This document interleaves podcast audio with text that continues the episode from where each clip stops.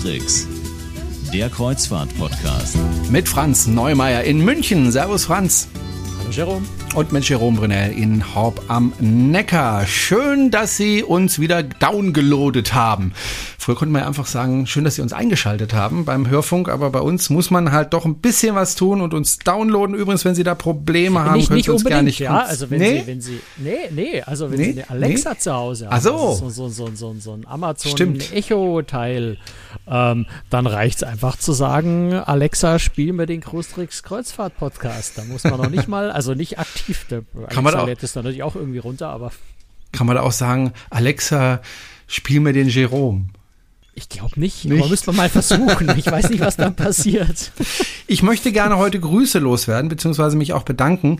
Ähm, und zwar äh, habe ich ja schon oft den Volker gegrüßt. Der schickt nämlich regelmäßig Postkarten an uns beide. Und äh, ich bin schon immer ganz enttäuscht, wenn ich an den Briefkasten gehe und es ist keine Postkarte drin. Das ist aber Äh, ganz nee. schön anspruchsvoll von Ja, dir. ich bin ganz schön anspruchsvoll geworden. Ja, ich bin deswegen anspruchsvoll, weil er wirklich viele Postkarten schickt. Da an dieser Stelle nochmal ganz herzliches Dankeschön. Aber jetzt hat er sich nochmal übertroffen. Äh, ich hatte ja kürzlich Geburtstag und er hat mir dann tatsächlich zum Geburtstag ein Päckchen geschickt, in dem sich dann eine Riesenpostkarte äh, befand, die er sich so selbst ein bisschen äh, zusammengebastelt äh, hat und die außerdem noch dreidimensional ist und ähm, die hat er in, tatsächlich in Alaska gekauft, als er dort war und äh, hat mir die jetzt zugeschickt als Päckchen. Fand ich total nett und total süß und total lieb. Auch mein Sohn hat sich übrigens drüber gefreut, über dieses Dreidimensionale. Da konnte er gar nicht mehr die Finger davon lassen. Wird einen Ehrenplatz im Wohnzimmer bekommen. Also ganz, ganz herzlichen Dank, Volker. auf der aktuellen Postkarte vom, aus dem Geiranger Mhm. Fjord fand ich was sehr, sehr faszinierend. Also Volker ist jemand, der, ähm, also wir kennen ihn ja inzwischen auch persönlich, Ja. ähm, jemand, der wirklich sehr, sehr viel auf Kreuzfahrten ist. Ich bin mir gar nicht sicher, ob er nicht vielleicht sogar mehr Kreuzfahrten gemacht hat schon als ich, weil er es schon ein bisschen länger macht. Ja, er macht es einfach schon ein bisschen länger. Ähm, Und, er ist ja schreibt- viel mit dem Flugzeug unterwegs. äh, richtig, ja.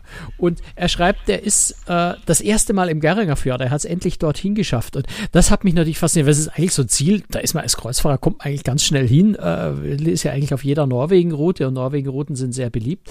Ähm, aber ich mu muss sagen, mir ist dann aufgefallen, mir geht das so ähnlich. Ich habe ja auch so das eine oder andere Ziel, wo man sagt, äh, wenn als Kreuzfahrer warst du da garantiert schon mal und wo ich sagen muss, nee, tatsächlich, da habe ich es noch nie hingeschafft. Madeira ist bei mir zum Beispiel sowas. Ähm, bin noch nie in Madeira mit dem Kreuzfahrtschiff, also überhaupt noch nie in Madeira gewesen. Aber in Kuba. Obwohl es, ja klar, also ich, ich war schon an den, an, den, an den absurdesten Orten und dafür an Paaren, wo man sagt, da ist doch jeder schon mal gewesen mit dem Kreuzfahrtschiff, habe ich es auch noch nicht hingeschafft. Insofern, äh, ja, da haben wir was gemeinsam, Volker. Ich habe auch noch so, so ein paar äh, Whitespots auf der Karte, also viele Whitespots, aber so von, von denen, wo man eigentlich denkt, da war doch jeder kreuzfahrterfahrene Mensch schon mal. Kommt tatsächlich immer wieder vor, dass man so einen Ort hat, wo man noch nie war. Du warst bei einer Schiffstaufe eingeladen. Ich leider nicht, aber du schon und deswegen bist du da hingereist. War die in Hamburg oder wo war die Schiffstaufe? Am, am anderen Ende der Republik von München aus gesehen, in Papenburg. in Papenburg. Ah, okay. Nämlich direkt in der Werft in der Meierwerft, was eigentlich ganz ungewöhnlich ist. Normalerweise werden. Schiffe ja erst getauft, also heutzutage ungewöhnlich. Früher war das völlig normal. Also Mhm. gehört ja auch zum Aberglauben, dass ein Schiff getauft wird in dem Moment, wo es Wasser unter den Kiel kriegt.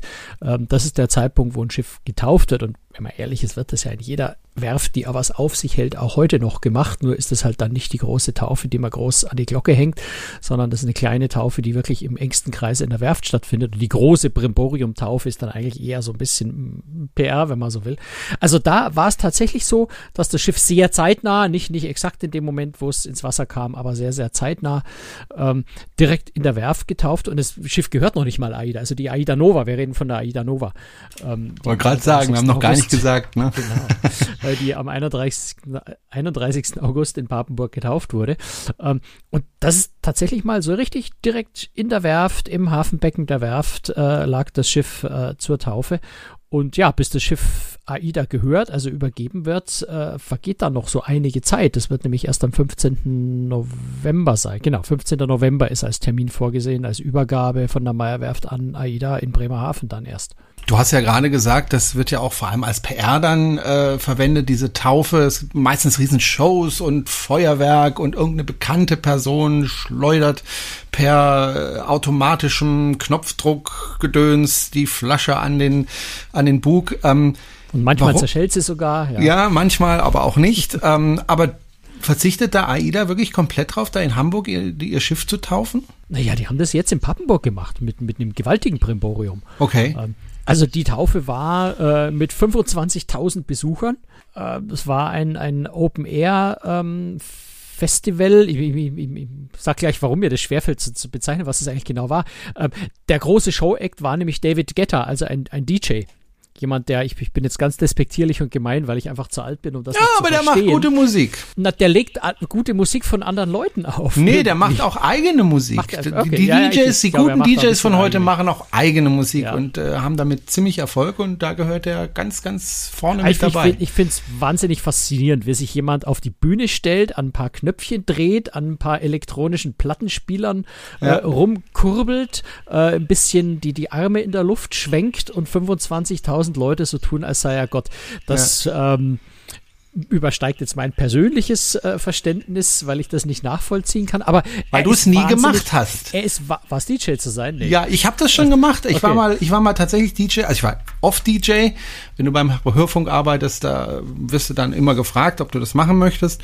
Und äh, mein größter Auftritt war tatsächlich in der Hans-Martin-Schleyer-Halle in Stuttgart. Das ist so Nicht ziemlich die größte Halle in Stuttgart und es macht echt Spaß, wenn die Leute nach deinem Takt da tanzen und schreien und grölen und machen und Ja, aus, tun. aus Das Sicht ist toll. des DJs verstehe ich, dass das Ja. so Spaß macht. Aus Ja. Sicht der Leute verstehe ich es nicht. Das ist da. Ja, die wollen halt tanzen. Aber, aber was man Du sagen tanzt muss, die wahrscheinlich nicht gerne. Die Licht, nee, überhaupt habe ich, fange ich nichts an damit. Ja, siehst du? Ähm, Aber die Lichtshow habe ich auch noch nie. Aber die, die Lichtshow muss man, war schon ziemlich cool, ziemlich beeindruckend. Es waren da vorne weg, waren ja noch zwei DJ, also äh, David Guetta hat nach der Taufe weiß ich nicht, gespielt, performt. Ähm, vor der Taufe waren noch zwei andere, ein DJ Hugel, äh, Hu- Hu- Hugel, glaube ich, schreibt man den. Ähm, hat mir gar nichts gesagt, ist wohl auch einer der ganz großen angesagten DJs gerade. Ähm, und DJ Deep End, der wohl auch eine große Nummer ist. Also das ist tatsächlich nicht mehr meine Generation. Ich bin da einfach so ein bisschen raus aus der Welt. Ja, aber war, war also schon, schon was das Star-Aufgebot angeht, eine gigantische Nummer. War aber auch was die Show der Taufe selber angeht, hat mich, also der, der Teil hat mich, mich persönlich dann am meisten begeistert, am meisten fasziniert. Ähm, tatsächlich eine Show mit, mit gewaltigen Laserprojektionen. Äh, ähm, nur gerade mal gucken, 20, ich habe die, die, die Liste hier mit, mit, mit, den, mit der Technik, weil das können wir nicht auswendig merken. Also 20 mehrfarbige Laserprojektoren, die da aber auch irgendwie auf eine Entfernung von wie viel werden das sein? Vielleicht 200, 300 Meter? Bestimmt aus einer Entfernung von 200, 300 Metern, äh, die die Laserprojektionen auf das Schiff projiziert haben. Ähm, an Bord des Schiffs waren 3000 Stroboskope, 100 Scheinwerfer und Spotlights. Ähm, also du kannst dir in etwa die, die Qualität dieser Lichtshow und dann natürlich die, die Soundanlage von David Guetta da im Hintergrund dazu für die musikalische Untermalung vorstellen. Das war schon sehr, sehr beeindruckend. Also auch wahnsinnig detailliert diese diese äh, Lasershow. Die haben also, du hast ja auf der den AIDA-Schiffen, auf der AIDA Nova auch ja immer diese diese schöne Rumpfbemalung, also die diese blauen Wellen. Dann hast du dieses Auge vorne dran noch den den roten Kussmund. Ähm, also das ging so sehr ins Detail, dass die Laser auch diese diese Konturen von dieser Bemalung nachgezeichnet haben. Ähm, auch das Auge kurz haben zwinkern lassen, also solche Effekte da auch mit dabei. Das fasziniert mich jetzt wiederum als, als Technikfan äh, ziemlich so eine Show. Mhm. Und dann nach, nach der Taufe dann noch natürlich das obligatorische Feuerwerk, das aber auch kombiniert wieder mit der Lasershow. Und sie haben was gemacht, was ich sonst bei keiner Taufe bis jetzt gesehen habe, was mich sehr fasziniert, was ich auch aus der Nähe noch nie so gesehen habe. Äh, Flyboards. Also es waren drei ähm, was sind das, Artisten, Künstler, äh, Sportler. Ähm, diese F Flyboards kennst du, hast du bestimmt schon mal gesehen, nur vielleicht kennst du den Namen nicht. Den Namen das sind diese Dinger, wo du, wo du, wo du quasi unter deinen, also im, im Wasser, ne, du bist im Wasser und hast unter deinen Füßen so Ah. Wasserjets, wo du also mit dem Wasserstrahl, der nach unten weggeht, Ja, dich ja, nach ja. hoch drückt und du quasi auf diesem Wasserstrahl durch die Wenn Gegend das schief fliegst. geht, sieht es immer sehr lustig aus. Wenn es schief geht, sieht es lustig aus und ist für den Betreffenden sehr schmerzhaft, weil die ja bis, in Unangenehm, ja. 20, bis in 20 Meter Höhe hochgestiegen sind. Wow. Da haben also da zum Teil auch Saltos gest äh, ge- gesprungen und äh, Zeit, kurzzeitig dann sogar selber noch irgendwie so ein Feuerwerkeffekt in der Hand gehalten. Also das war schon eine sehr, sehr coole Show, das muss man sagen. Sie war nicht wahnsinnig lang, aber eine richtig coole Show. So, so eins der besten, was ich bis jetzt bei einer Taufe gesehen habe. Also durchaus sehr, sehr großes Brimborium, auch wenn das Schiff nach wie vor der Meierwerft und nicht AIDA gehört und das noch eine Weile dauern wird. Ähm, aber für eine Taufveranstaltung, einschließlich der wirklich 25.000 Zuschauer, schon ziemlich gigantisch. Okay. Sollen wir mal über das Schiff sprechen, Franz? Lass uns noch kurz über die Ja? Taufpaten sprechen. Die haben Oh wir ja, noch stimmt. gar nicht angesprochen. Genau. Ähm, ist nämlich auch, es ist jetzt keine brandneue Idee. Es gab schon mal ein Schiff, das von der Familie getauft wurde, aber es ist in Deutschland ist es neu und es ist insgesamt schon so ein bisschen Novum. Äh, es gibt nämlich tatsächlich eine Tauffamilie. Ähm, Sonja und Assad Mirza, ähm, 31, 33 sind die beiden und waren mit ihren beiden Kindern, der kleinen Sophia, die war zwei und der Adrian drei, ähm, waren also gemeinsam Taufpaten, wobei man muss sagen, äh, also offiziell zählt die Sophia trotzdem als Taufpatin, äh, die kleine Zweijährige, aber die Taufe selber hat sie tatsächlich verpennt. ähm, sie hat in der Kabine, die war wohl so müde, einfach mal mit zwei, äh, die hat den ganzen Tag, schon Nachmittag bei, bei Interviews, bei Fototerminen, da war die Kleine wirklich allerliebst und, und hat äh, ohne Unterbrechung, wenn sie drum gebeten wurde von den Fotografen, immer wieder Aida Nova geschrien und äh, war also ganz quietschfidel im Gegensatz zum Adrian, der so ein bisschen, bisschen knatschig war am Nachmittag. ähm, und am Abend war es dann wohl genau andersrum. Der Adrian war mit Feuer und Flamme bei der Taufe dabei äh, und die Sophia hat vermutlich einfach in ihrer Kabine geschlafen und ich nehme an, sie haben sie dann einfach auch nicht mehr aufgeweckt. Ja. Ist dann doch so ein bisschen mit so ganz kleinen Kindern nicht so einfach, so eine Großveranstaltung, gerade dann auch mit der ganz lauten Musik und sowas. Warum diese Familie? Ähm, da gab es ein Casting zusammen mit, mit, mit äh, ich glaube, Bild am Sonntag, ähm, wo man sich bewerben konnte als, als Tauffamilie. Ah, okay. Und, also angeblich gab es da mehrere hundert Familien, die sich beworben haben und die, die vier sind eben ausgewählt worden. Jetzt nach genau welchen Kriterien, weiß ich nicht. Aber ich finde, es war eine ganz gute Wahl. Also die Ja. beiden Eltern sind, sind sehr, sehr nette, sehr, sehr sympathische äh, Leute. Hat Spaß gemacht, sich mit denen ein bisschen zu unterhalten. Ähm, die haben das ziemlich, ziemlich gut gemacht und ziemlich, ziemlich lässig gemacht dafür, dass man ja doch auf einem ganz schön, ganz schön bedeutenden Event da auftritt. 25.000 Leute live zuschauen und dann nochmal im Internet per Livestream und so. Ähm, haben sie cool gemacht. Mhm. Und die Flasche ist kaputt gegangen. Na, Gott sei Dank. Gut, dann lass uns jetzt aber über das Schiff sprechen. Äh, und wenn man über die Aida Nova spricht, dann muss man erstmal über ein Ding sprechen, das man sonst bei Schiffen zumindest bis vor kurzem nie in den Mund genommen hat, nämlich LNG. LNG steht für Liquid Natural Gas. Und das ist der Stoff, der benutzt wird, um dieses Schiff voranzutreiben. Und zwar eigentlich fast immer. Ja, also das Schiff hat einen Dual-Fuel-Motor. Das kann also sowohl mit herkömmlichen, äh, also Marine, Diesel, Schweröl, äh, Treibstoff fahren, als auch äh, eben mit, mit Flüssigerdgas, mit LNG. Wobei der Schwerpunkt natürlich auf LNG liegt. Das Ziel ist, das Schiff äh, vollständig mit LNG zu fahren. AIDA ist da in seinen Formulierungen immer ein bisschen vorsichtig. Sie formulieren äh, eigentlich in allen Texten, die sie, allen Pressemitteilungen, die sie schreiben, heißt, das Schiff kann vollständig mit LNG fahren ich vermute, dass diese Vorsicht einfach dem geschuldet ist, dass denkbar ist, dass man vielleicht irgendwo mal keinen LNG bekommt. Ähm, die LNG-Versorgung ist ja jetzt noch nicht so absolut flächendeckend, wobei AIDA da einen Vertrag mit, Shell als Lieferanten geschlossen hat, um sicherzustellen, dass dort, wo sie es brauchen, äh, jetzt in den ersten Fahrtgebieten äh, das auch ts- tatsächlich zur Verfügung steht. Also ich würde einfach mal sagen, man kann davon ausgehen, dass das Schiff durchgängig mit LNG fährt, äh, weil es ja aus Umweltgesichtspunkten durchaus extrem sinnvoll ist und AIDA ja auch mit der AIDA Perla und AIDA Prima, die ja schon im Hafen jeweils äh, mit LNG befeuert werden, da ja vorausgegangen ist und man baut ja kein Schiff mit, mit einem Motor, das mit LNG fahren kann und das, dessen Haupttanks LNG-Tanks sind, das baut man ja nicht, um dann hinterher nicht mit LNG zu fahren. Also ich gehe einfach mal davon aus, dass es tatsächlich stattfinden wird, auch wenn selbst AIDA da noch ein bisschen vorsichtig formuliert. Aber ich nehme an, dass es einfach, äh, ja, sicherheitshalber, wenn doch irgendwann mal einen Tags vielleicht nicht geht. Also ich glaube, das ist eine der wichtigsten Entwicklungen in der Kreuzfahrtindustrie der letzten zehn Jahre, eine der wichtigsten, umzustellen auf LNG, weil natürlich die äh, Kreuzfahrtindustrie vor allem wegen der Umweltproblematik immer wieder angegangen wird und das durchaus, denke ich, oft zu Recht.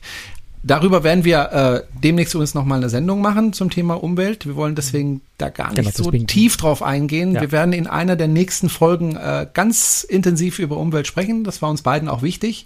Aber es war uns beiden eben auch wichtig, das gut vorzubereiten, damit wir da keinen Blödsinn erzählen. Ähm, aber wir sollten trotzdem nochmal aufklären, was das bedeutet, wenn statt Schweröl LNG oder Diesel, ne, Marinediesel, äh, jetzt LNG verbrannt wird. Das ist auch ein Stoff, der wird verbrannt. Und ähm, bei der Verbrennung entstehen eben deutlich, und zwar sehr deutlich weniger Schadstoffe. Ne?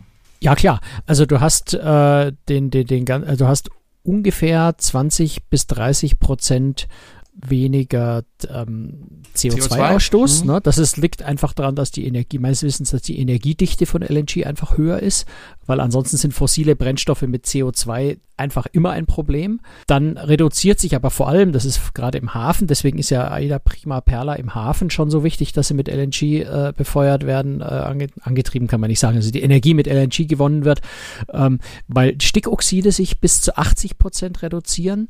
Ähm, das ist eben gerade im Hafen, weil Stickoxide für, für, die, für, für den Menschen äh, nicht ganz so gesund sind. Und was auch sehr, sehr wichtig ist natürlich bei, bei LNG, äh, ist, entsteht nahezu kein Feinstaub und nahezu keine Rußpartikel. Also vielleicht noch so, so ein halbes Prozent höchstens, wenn, wenn irgendwelche Verunreinigungen oder so drin wären, aber im Prinzip entsteht weder Ruß noch Feinstaub äh, noch äh, Schwefeldioxide, Schwefeldioxide, die ja jetzt, äh, wo es ja schon sehr strenge Grenzwerte gibt und wo ja jetzt schon Schiffe, die mit Schweröl fahren, das Ganze eben mit Scrubbern, mit Filtern in Schutzgebieten entsprechend und im Hafen entsprechend rausfiltern, aber bei LNG entsteht das halt erst überhaupt nicht. Insofern schon ein sehr, sehr großer Schritt. Auf der anderen Seite LNG auch nicht so völlig unproblematisch, aber das ist jetzt nur ganz kurz angesprochen, weil das wollen wir wirklich in unserer Umwelt-Episode dann sehr ausführlich äh, besprechen. Kommt drauf an, wo das LNG herkommt, weil wenn es mit Fracking gewonnen wird, dann äh, gibt es da wieder andere Probleme, die nicht ganz so lustig sind. Ähm, gibt aber auf der anderen Seite auch wiederum äh, Technologie, die noch nicht in, in großem Stil einsetzbar ist, aber die, die in Entwicklung ist, dass man LNG tatsächlich äh, komplett äh, umweltneutral, nachhaltig äh, erzeugt, nämlich eben nicht aus dem Erdboden gewinnt, sondern tatsächlich äh, chemisch, physikalisch erzeugt. Äh, und das wäre dann tatsächlich völlig umweltneutral. Ähm, aber da gehen wir, also mit Power-to-Gas-Technologie heißt das. Ähm, da, glaube ich, können wir einfach nochmal ausführlicher sprechen in unserer Umweltfolge. Genau, aber eins würde mich noch interessieren zum Thema LNG. Wie ist denn das mit der Sicherheit? Äh, ich habe ja vorher, bevor ich ein Elektroauto mir angeschafft habe, bin ich ja mit einem Erdgas-Turan durch die Gegend gefahren und äh, so ein Fahrzeug ist auch schon mal in die Luft geflogen äh, beim Betanken. Ich hoffe nicht, dass es nicht meins. ein Kreuzfahrtschiff ja. was in die Luft und fliegt. Deswegen. Da, da frage ich mich natürlich auch, ist das denn sicher, wenn, wenn das Schiff mit LNG fährt? Ja, das ist einer der Gründe, warum LNG nicht schon vor fünf oder vor acht Jahren oder so äh, bei Kreuzfahrtschiffen eingeführt wurde, weil es eben auch eine Weile gedauert hat, bis man sich international auf Sicherheitsvorschriften, Sicherheitsregeln äh, einigen konnte, äh, um einfach sicherzustellen, dass nichts passiert. Also ich, ich, ich denke, man kann davon ausgehen, ohne sich die technischen Details zu sehr im, im Detail kenne, äh, dass es natürlich sicher ist, weil sonst würde sowas niemals zugelassen äh, und, und, und für den Betrieb äh, eingesetzt. Äh, Wäre ja Unsinn. Also keine, keine Reederei will das Risiko eingehen, wie du, wie du sagst, bei dem Auto, dass da mal ein Schiff in die Luft fliegt. Das ist, glaube ich, unvorstellbar. Das ist äh, jenseits wie, der Vorstellung. Wie wird denn das gelagert, weißt ähm, du das? Naja, das, das sind halt spezielle Tanks an Bord, die, die entsprechend, okay. ich meine, es muss ja bei minus 200 irgendwas Grad oder ich weiß gar nicht genau die Temperatur, ist jedenfalls sehr, sehr kalt, äh, weit, weit, weit unter 100 Grad minus, ähm, damit es flüssig bleibt, ähm, weil sich, wenn es gasförmig wird, stark ausdehnt. Also es darf einfach nicht gasförmig werden. Punkt. Ähm, das wäre auf einem Schiff eine echte, also egal wo, eine ziemliche Katastrophe. Das heißt, es wird äh, in entsprechend sicheren Tanks äh, gelagert, wo auch diese Temperatur beibehalten werden kann, wobei es da auch wieder so einen Spezialeffekt gibt, dass sich dieses Gas selber kühlt. Also durch Druck, wie nehme ich an, ne? Ich, ich, ich, ich habe es nicht mehr genau in Erinnerung. Das muss ich mhm. wirklich für unsere Umweltsendung vielleicht im, im Detail nochmal nachlesen. Ähm, jedenfalls sind das Spezialtanks, die eben genau dafür natürlich gebaut sind entsprechend sicher sind. Ähm, ansonsten gibt es, das sieht man auf der Aida Nova auch jetzt schon, das ist, äh, weil das Schiff schon seit, seit einer Woche oder so aus der, aus der Bauhalle raus ist und eben jetzt im Freien liegt, sodass die letzten Schornsteine, die höchsten Aufbauten am Schiff oben drauf gesetzt worden sind, äh, sieht man, äh, das Schiff hat in der Mitte etwas, was aussieht wie ein Schornstein. In Wirklichkeit ist das nicht der Schornstein, sondern es ist tatsächlich der Auslass, äh, falls äh, irgendwo undicht, also irgendwie LNG oder Methan aus äh, entweichen würde, ähm, gibt es da tatsächlich einen eigenen Schornstein, wo das nach oben abziehen kann, ähm, damit es eben sich nicht irgendwo im Schiff verbreiten würde oder dort explodieren könnte oder irgendwie sowas. Äh, also wenn da was wäre, könnte das auch nach oben abziehen. Das heißt, wenn man mal die Silhouette von dem Schiff sieht, in der Mitte dieser, dieser weiße, naja, gar nicht mal so große Vorhang, äh, Schornstein, aber man sieht, ist diese weiße Konstruktion in der Mitte, das ist dieser Ablass äh, für Gas, für den Fall der Fälle. Der eigentliche Schornstein ist weiter hinter, oberhalb von dem äh, AIDA-Logo. Der ist relativ gut verbaut, den sieht man eigentlich gar nicht mehr so richtig. Ist natürlich auch ein Vorteil von LNG. Du hast gerade dieses Ruß- und Feinstaubproblem nicht mehr, auch dieses äh, Stickoxidproblem nicht mehr, sodass du auch den Schornstein nicht mehr ganz so weit hoch rausbauen musst, weil da oben ja nicht mehr wirklich viel dreckiges Zeug rauskommt. Okay. Interessant. So, jetzt lass uns aber mal vom LNG wegkommen denn äh, seien wir mal ehrlich, wenn man eine Kreuzfahrt macht, dann interessiert man sich natürlich äh, für seinen Urlaub. Man möchte entspannen, man möchte Spaß haben, man möchte gut essen. Und äh, ich vermute mal, äh, lieber Franz, äh, dass AIDA ein Schiff gebaut hat, wo man genau das machen kann, wo man sich vergnügen kann, wo man essen kann, wo man eine schöne Aussicht hat, äh, wo man sich einfach wohlfühlen kann. Davon kannst du ausgehen. Ja, also die Aida Nova ist, die Aida Nova erinnert, also man muss ja erstmal sagen, die Aida Nova ist ein beeindruckend großes Schiff. Ich gehöre ich gehör nicht zu den Menschen, die zu einem Schiff kommen und sich da vorstellen, den, den Kopf in den Nacken legen und sagen, boah, das ist ein Riesenbrocken. Weil ich habe schon sehr viele große Schiffe gesehen und äh, ich mag große Schiffe, bin ich, bin ich ganz ehrlich. Ich finde große Schiffe sehr faszinierend. Aber wie ich da in, in Papenburg in der Werft stand und man ist ja bei AIDA doch keine ganz so großen Schiffe gewohnt und ich stand direkt davor, also du bist dann da ja wirklich in der Werft, äh, bist du nur noch ein paar Meter von dem Schiff weg. Das ist ja dann alles relativ eng. Ähm, da stand ich schon davor und hat mir ein bisschen den Hals verrenkt nach oben und gesagt, wow, ist dieses Schiff wirklich riesengroß. Ähm, und es ist in der Tat, es hat eine Bruttoraumzahl von 180.000. Da gibt's nur bis jetzt nur sehr wenige Schiffe, die tatsächlich größer sind. Äh, oder einfach gesagt, es gibt genau eine Schiffsklasse im Moment, die von der Bruttoraumzahl größer ist. Das ist die äh, Oasis-Class von, von Royal Caribbean. Also die größten Kreuzfahrtschiffe der Welt. Die sind im Moment die einzige Schiffsklasse, die tatsächlich größer ist als der Aida, die Aida Nova, äh, was die Bruttoraumzahl angeht. Ähm, von der Länge her gibt es ein paar Schiffe, die länger sind oder, oder gleich groß, aber bei der Bruttoraumzahl, bei der Tonnage ist sie, gehört sie zu den allergrößten Schiffen überhaupt. Es kommen in den nächsten Jahren ein paar größere Schiffe von, von Star die Global Class, von MSC, die World Class, von Royal Caribbean auch nochmal die Icon äh, Class. Die Costa Smeralda, die ist ja eine ganz, ganz ähnliche Smeralda. Nee, die Smeralda ist keine ähnliche Konstruktion, aber ist ähnlich groß bin mir jetzt gerade nicht sicher. Doch, natürlich, die Costa Smeralda ist auch ein LNG-Schiff, die ist aus, der, aus, dem, aus demselben Bautyp. Also es kommen in den nächsten Jahren schon ein paar Schiffe, die in, in ähnlicher Größe sind oder sogar noch ein bisschen größer sind, aber im Moment, wenn sie auf den Markt kommt, ist sie quasi die zweitgrößte Schiffsklasse der Welt. Ähm, kann, hat 2500 Kabinen, kann aber maximal 6600 Passagiere an Bord nehmen. Das ist sogar mehr als die OSS-Class-Schiffe maximal können. Also sie spielt dann einfach in der Liga der Allergrößten mit. Und das ist für AIDA schon, schon äh, erstaunlich, wenn man es vergleicht mit den bisherigen Schiffsgrößen. 6600 Passagiere und trotzdem ist es ja nicht das allergrößte Schiff. Heißt das, dass man da dicht gedrängt ist oder hattest du das Gefühl, das ist ein Schiff, wo man Na, viel Platz ja nicht hat? An Bord. Ich, ich, bin, ich war ja hm. nicht an Bord, also das Schiff ah, okay. ist ja noch nicht fertig. Ne? Das mhm. ist ja äh, nur von außen gesehen. Ich glaube, das muss man wirklich abwarten, bis man das Schiff im Echtbetrieb sieht. Also sprich irgendwann gegen Ende November, Mitte Ende November äh, werden wir das genauer wissen es ist natürlich, hat natürlich erstmal den Anschein, es könnte vielleicht ein bisschen eng zugehen, aber äh, AIDA ist ja jetzt auch nicht doof und baut ein Schiff, wo sich die Leute wie Sardinen fühlen. Äh, Wäre ja Unsinn, weil äh, das würde sich rumsprechen, da würde keiner mehr mit dem Schiff fahren wollen. Ich denke, da muss man abwarten, weil es hängt natürlich sehr, sehr viel von der Raumaufteilung ab. Äh, die AIDA Nova hat kein, kein Theater wie eine Symphony of the Seas, das hat, äh, das natürlich sehr viel Platz in Anspruch nimmt, sondern hat das Theatrium, was wesentlich weniger Platz äh, Bedarf hat, äh, um Shows zu machen. Also das sind einfach viele Dinge. Auch Restaurants ist ja doch das tendenziell eher das Buffet-Konzept, wo ich weniger Platz brauche als in Bedienrestaurants.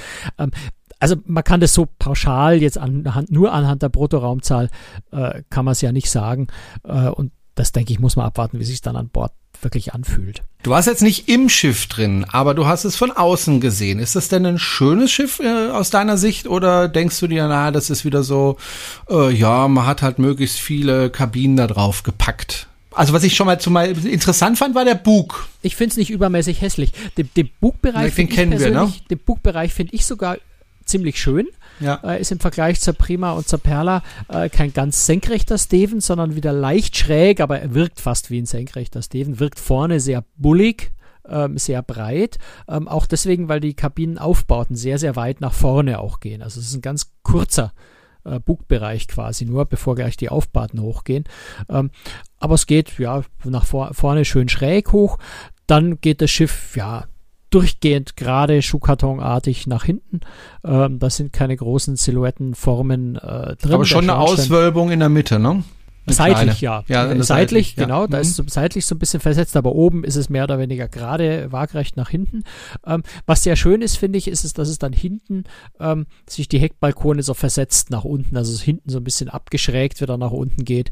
Ähm, das ist ganz nett, finde ich. Und du hast halt, äh, wie auch auf der Prima Perla, äh, ist überhaupt sehr viel Ähnlichkeit, muss man sagen, bei den Schiffen. Ähm, diese sehr, sehr breite, große Promenade oberhalb der Rettungsboote was inzwischen bei, bei vielen Schiffen äh, man sieht, die einfach sehr, sehr viel zusätzlichen Außenbereich wieder haben. Ähm, das ist auch bei der Aida Nova wieder so. Ähm, ansonsten weiß man ja schon einiges, was auch im Inneren des Schiffs sein wird. Und auch da erinnert ganz viel an die Prima Perla, nur halt in groß oder, oder in größer, sagen wir so. So klein sind die beiden anderen ja auch nicht. Und äh, du hast halt natürlich noch ein paar zusätzliche Sachen. Also sie haben so ein bisschen im Four Elements Beach Club haben sie das, die, die Zahl der Wasserrutschen äh, ein bisschen erhöht und ich glaube, die Rutschen sind ein bisschen länger. Es gibt eine Art äh, Kletter, Baumwipfelpfad, so, ein Dschungelfeeling soll da etwas aufkommen in den Four Elements. Da gibt es ja jetzt auch schon so einen Kletterpark. Ähm, das, das wird wohl von der Gestaltung ein bisschen anders werden. Ansonsten gibt es auch wieder diese riesige Folien, Folienkonstruktion über der, über der Wasser, über der Badelandschaft im Beach Club. Ähm, also sehr viel wird da sicher an, der, auf, an die Prima Perla erinnern. Ähm, aber eben auch Neuigkeiten. Es gibt Neuigkeiten Kabinentypen, Familien, äh, Einzelkabinen, Einzelkabinen, Rufzeichen, äh, es gibt Single-Kabinen. Ähm, Wie viele sind die dann gleich wieder ausgebucht? Die oder? Zahl, die Zahl weiß ich ehrlich gesagt nicht. Die hat, hat jeder, glaube ich, noch nicht benannt, wie viele mhm. das sein werden, wobei eigentlich müsste es bekannt sein, weil das Schiff ist ja schon buchbar. Äh, also, um ehrlich zu sein, ich weiß es nicht. Aber es gibt Einzelkabinen kann man wohl davon ausgehen, dass die recht schnell ausgebucht sind. Okay. immer so, weil die Nachfrage da natürlich immer größer ist als, äh, als, als, das Angebot, weil einfach nur relativ wenig Reedereien überhaupt Einzelkabinen anbieten. Insofern ist das schon äh, in jedem Fall positiv, auch wenn es vielleicht nicht wahnsinnig viele sind, aber ich weiß es tatsächlich akut jetzt äh, nicht. Okay, ich genau schreibe mal sind. auf hier, ja. Franz weiß nicht, Ausrufezeichen, die Zahl der Einzelkabinen. Minus. Ich bin, ja, ich bin, ja, ich bin, ich bin Kreuzfahrtjournalist, ich bin nicht der Verkaufsleiter von AIDA. Nee, weil ich, ich weiß, dass es an manchen Schiffen Einzelkabinen gibt, aber ich weiß auch, die sind sofort ausgebucht. Und dann bringt mir das nichts, wenn ich jetzt sagen will, ah, ich ja, will halt mal alleine buchen. fahren. Äh, ja, aber das ist wie mit den Familienkabinen bei, bei der, bei den, bei der Mein Schiff-Flotte. Ja? Du, du willst eine innerhalb von Minuten, nachdem äh, die Buchungen freigegeben werden, sind sie weg. Äh, und das ist natürlich irgendwie ein bisschen doof, finde ich. Da ja, äh, guckt der Franz.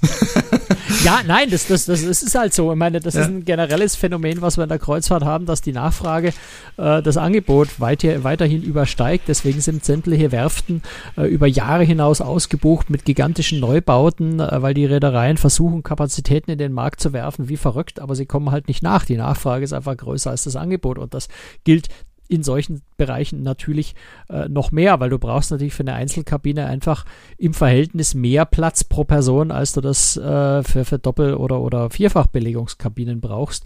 Äh, und nachdem man halt versucht, so viele wie möglich Leute unterzubringen auf einem Schiff, ähm, wird man wenig Platz verbrauchen wollen für Kabinen, die halt mehr Platz brauchen und tendenziell jetzt nicht so übermäßig viel mehr Geld bringen. Ähm, das ist halt einfach ein Rechenspiel, was die Reedereien da logischerweise machen. Na klar. Ähm, ähm, trotzdem. Was haben wir noch? Wir haben, äh, wir haben ein Fitnessstudio, äh, das auch einen Außenbereich jetzt zusätzlich bekommt, also ein bisschen Fitnessgeräte im Freien. Das ist auch so ein bisschen Trend, aber ich habe das Modell von der, von der AIDA Nova äh, bei der Taufe schon gesehen. Sehr großes Modell, was da stand. Ähm, das ist schon ein ziemlich großer Außenbereich äh, für die Trainingsgeräte im Freien. Ähm, das ist sehr nett. Was haben wir noch? 17 Restaurants ähm, eins eins äh, hat AIDA tatsächlich bei der ITB, also im März diesen Jahres, schon mal so ein bisschen vorgestellt. Ähm, ein, ein Art Dinnertheater, nennt sich Time Machine, ähm, also wo man tatsächlich unter dem Motto Zeitreise äh, bei einem Drei-Gänge-Menü mit, mit etwas Entertainment. Das war, hat so ein bisschen diese Steampunk-Atmosphäre gehabt. Ähm, bisschen düster mit viel äh, Lichteffekten, mit Nebel. Ähm, Kellner sollen äh, sowas wie Zauberer sein. Ähm, also das klingt, klingt mir ganz spannend, klingt mir ganz interessant, so als, als Erlebnisrestaurant. Äh, das ist ganz neu. Und dann wird's, äh, was gibt's noch? Es gibt eine Streetfood-Meile.